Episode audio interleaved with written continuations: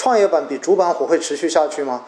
我觉得只要创业板的这些上市公司未来的这些财报能够有比较好的表现，那我觉得大概率创业板应该还是会比主板要火的。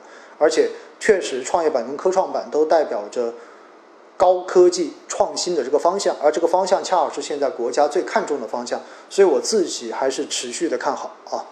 当然，主板的话呢，在市场涨到一定程度的时候，还是会出现这种轮涨的这种情形。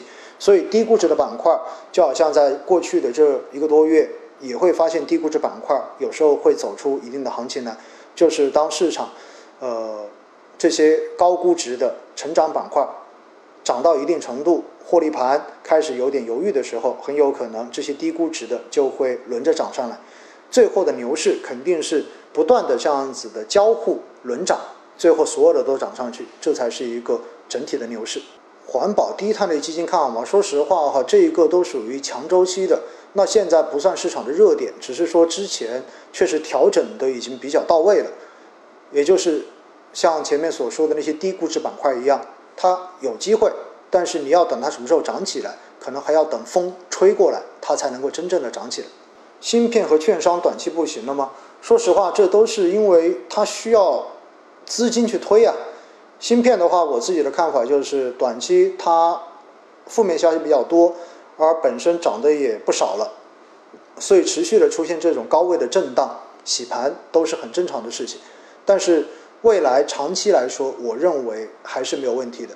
而券商板块是这种强周期板块，还是那句话，只要你相信未来有牛市，券商就一定会涨起来。但是什么时候涨？涨完之后会不会又掉下来？我觉得一切皆有可能。一个基金里机构占比多好不好？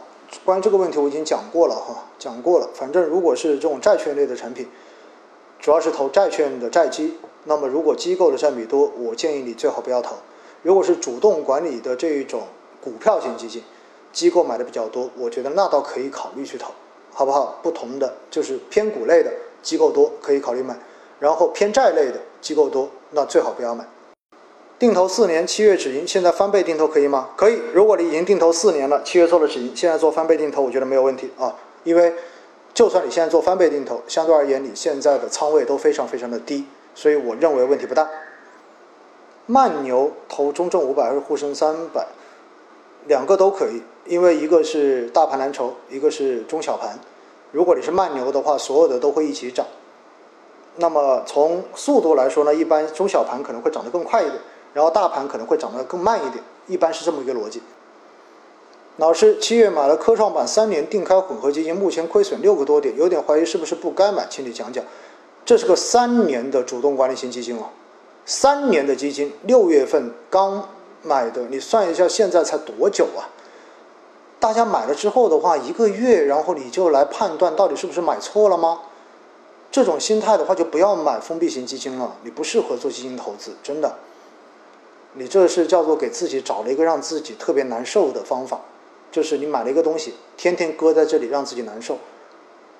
买的时候就不要看了，真的不要看了。我也买了，我也买了，真的，我买了这个，我也买了三年封闭的科创主题基金，我压根都不看，都没有打开去看过账户，学习一下我吧，好不好？博时新发的 FOF 怎么样？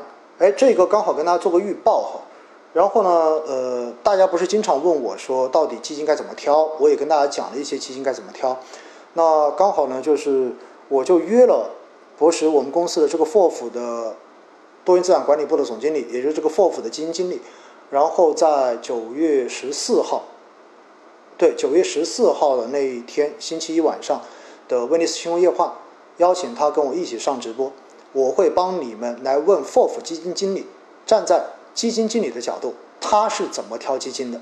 所以呢，如果对于这个话题感兴趣的朋友哈，九月一十四号的星空夜话一定不要错过。大家记住没有？九月一十四号晚上的八点钟，我邀请了就是 FOF 的基金经理麦静，然后跟我一起在直播室跟大家来聊到底如何挑基金。印度的摩擦啊，对中印之间呢，说白了，这是因为印度本身国内的这个新冠疫情在不受控制的发展。大家应该有看到，在上周印度单日的这一个新冠的确诊病例的话达到了八万，这是非常恐怖的一个数字。所以实际上现在是印度国内的国内矛盾实在是太激化了，因此急需要向外进行甩锅，把国内矛盾、把国内民众的这个目光向外进行转移。于是这个时候中国就成为了最好的靶子，再加上美国在后面推波助澜，给印度撑腰，给印度站台。所以呢，现在美国基本上是公开的站在了印度的那一边。所以呢，印度就突然之间觉得自己特别有底气。然后加速了跟中国的这种冲突，所以呢，我觉得这都很正常哈。当一个国家的国内矛盾变得激化的时候，一定会想方设法的向外进行转移，以维持它国内的这一个政治环境不出现大的变化。所以呢，我觉得中印之间很有可能这个冲突会继续加剧。那最后会不会擦枪走火，一切皆有可能，好不好？所以在这个背景之下，我觉得军工哈，军工板块，刚才很多人问军工板块，我觉得军工现在看上去随时都有可能被这种热点再次激发，嗯，所以我的军工还在拿着啊。五 G 一直亏损怎么办？持续定投啊，持续定投啊。老师挑选出来的基金要么规模大，要么基金经理多人。说实话，我前面一直强调过，其实规模大。是放在最后一位的，就是它规模大一点，只要这个基金经理有能力可以管得到，实际上不用把它当成一个太重要的制约因素，因为它一百多亿，我觉得有些很多基金经理的历史，它的一个业绩已经说明了它还是可以提供一个稳定回报的，对不对？只不过他买的这个风格会更加的偏向于大盘蓝筹而已。那当然最好的是买到只有三十亿左右，或者说三十亿到七十亿之间的这样子的。好的基金经理的产品，那是最理想的状态。基金控制回撤的操作多吗？期出期货会做吗？说实话哈，一般来说呢，只要基金合同中间有规定，期指是它的投资范围，那么基金经理呢多少都会用它来做一下对冲。但是呢，原来的很多老基金可能并没有把股指期货写到它的基金合同里面，作为它的可选择的投资资产。那么这样的基金就不会用股指期货。